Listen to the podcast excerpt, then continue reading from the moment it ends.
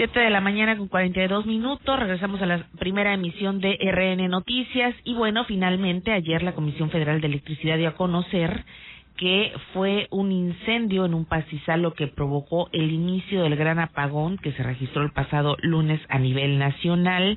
El incendio originó el desbalance de energía que llevó a un corte en diversas zonas del país. En total, 12 estados y afectados, en total, 10.3 millones de personas en diferentes entidades, entre ellas Veracruz, por supuesto. Nuevamente, el director de la Comisión Federal de Electricidad, Manuel Barlet, dio a conocer los pormenores en compañía de su equipo y también se adelantaron algunas otras situaciones que podrían estar ocurriendo, sobre todo eh, las próximas horas. Incluso ayer el presidente Andrés Manuel López Obrador se pronunció al respecto y muy independientemente, dijo, de las situaciones técnicas que se están viviendo y que no se van a volver a repetir, hizo un reconocimiento a los trabajadores de Comisión Federal de Electricidad por su pronta respuesta ante este desbalance sufrido ayer en el, en el sistema interconectado nacional. A repetir, este, fue un desbalance, de acuerdo a lo que expresaron los técnicos, salieron de operación unas plantas y esto generó un descontrol en todo el sistema eléctrico, porque está eh, totalmente intercomunicado el sistema eléctrico, es una red nacional. Entonces, cuando hay una falla, este, pues eh, afecta no solo a un estado, sino a estados vecinos, como sucedió, y este, hay también sistemas de seguridad para no causar daños al sistema eléctrico. Eh, en automático entran estos sistemas de seguridad. Fue lo que fue lo que sucedió, dijo Andrés Manuel López Obrador, y quien hizo también su propio pronunciamiento al respecto, sobre todo después del anuncio de la Comisión Federal de Electricidad, los primeros pormenores del origen de este gran apagón, secretaria de Energía a nivel federal, Rocío Nale García. Decirle a la gente que la CFE eh, tiene 46.5 millones de usuarios, es a quien les da servicio. Y este efecto, este evento dañó por casi una hora 50 minutos aproximadamente a 10 millones de usuarios. ¿Qué fue lo que pasó? un desbalance, un desbalance energético.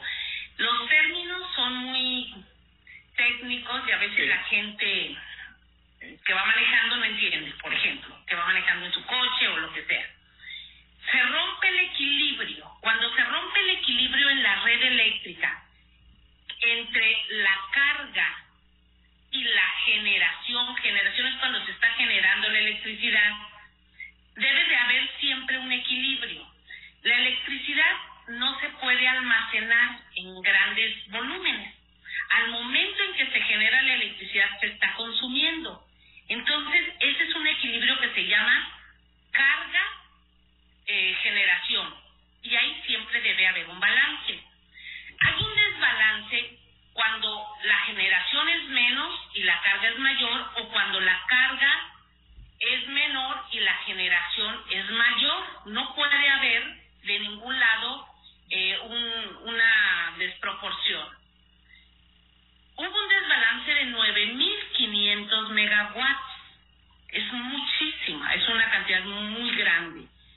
Para que más o menos nos ubiquemos. Estaba en ese momento eh, más o menos trabajando como en 32.000, 33.000 megawatts el sistema y 9.500 megawatts se fueron a desbalance. ¿Cuáles fueron las causas?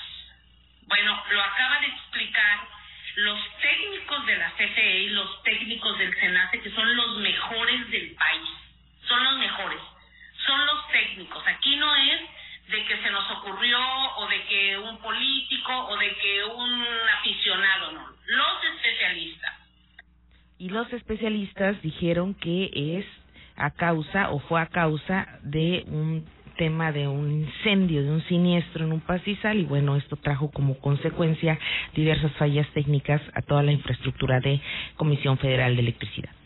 Así es, y bueno, también eh, en la cuenta de Twitter de Manuel Bartlett ha dado a conocer las razones de este apagón. También escuchamos eh, el caso de Andrés Manuel López Obrador de este de este tema, ¿no? De, a través de un que fue por un incendio y que esta intermitencia fue la que no dio confiabilidad. Se siguen reportando, de hecho, cortes de energía. Agradecemos a la ciudadanía que se pone en contacto a través de nuestro número de WhatsApp para que nos reporten en donde no tiene luz 2291 31 38 53 se lo repetimos 2291 31 38 53 mándenos un mensaje repórtenos en donde aún no tiene energía eléctrica están eh, poniéndose en contacto dicen que Lomas 4 Lomas de Río Medio 4 no hay luz desde la madrugada de igual manera nuestros amigos del fraccionamiento Vistamar reportan que no tienen luz en varias manzanas están también en el fraccionamiento La Herradura, varios puntos, eh, Adriana y amigos, en, en, Veracruz que no tienen luz. De igual manera,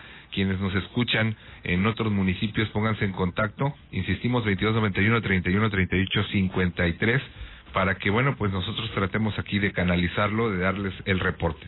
Claro, y es que también la Comisión Federal de Electricidad ha dado a conocer que, eh, bueno, seguirán trabajando en todas estas medidas preventivas y por supuesto eh, recibiendo los reportes no nada más por este hecho del apagón sino también como comentaban a principios de semana autoridades de la empresa del estado todos los remanentes que hayan quedado del frente frío 24 donde pues mucha infraestructura mucho cableado a nivel eh, estatal fue severamente dañado. Alrededor de son 400 eh, trabajadores de Comisión Federal en la zona conurbada los que están realizando labores de poda de árboles, la sujeción de cableado y también aseguramiento del tendido. Sin embargo, pues eh, este, este, estos apagones, como ya decían, pueden seguir ocurriendo, pueden volver a ocurrir. Eso lo que advierte el Consejo Nacional de Energía y Petroquímica. Claro que sí. Y bueno, vamos a ir con más información. El diputado federal Ricardo Exome Zapata afirmó que la falla nacional en Comisión Federal de Electricidad, electricidad perdón, pues tuvo varios orígenes, entre ellos eh, hay mucha infraestructura ya obsoleta que pudo también eh, crear este problema que sigue afectando a la fecha a todos.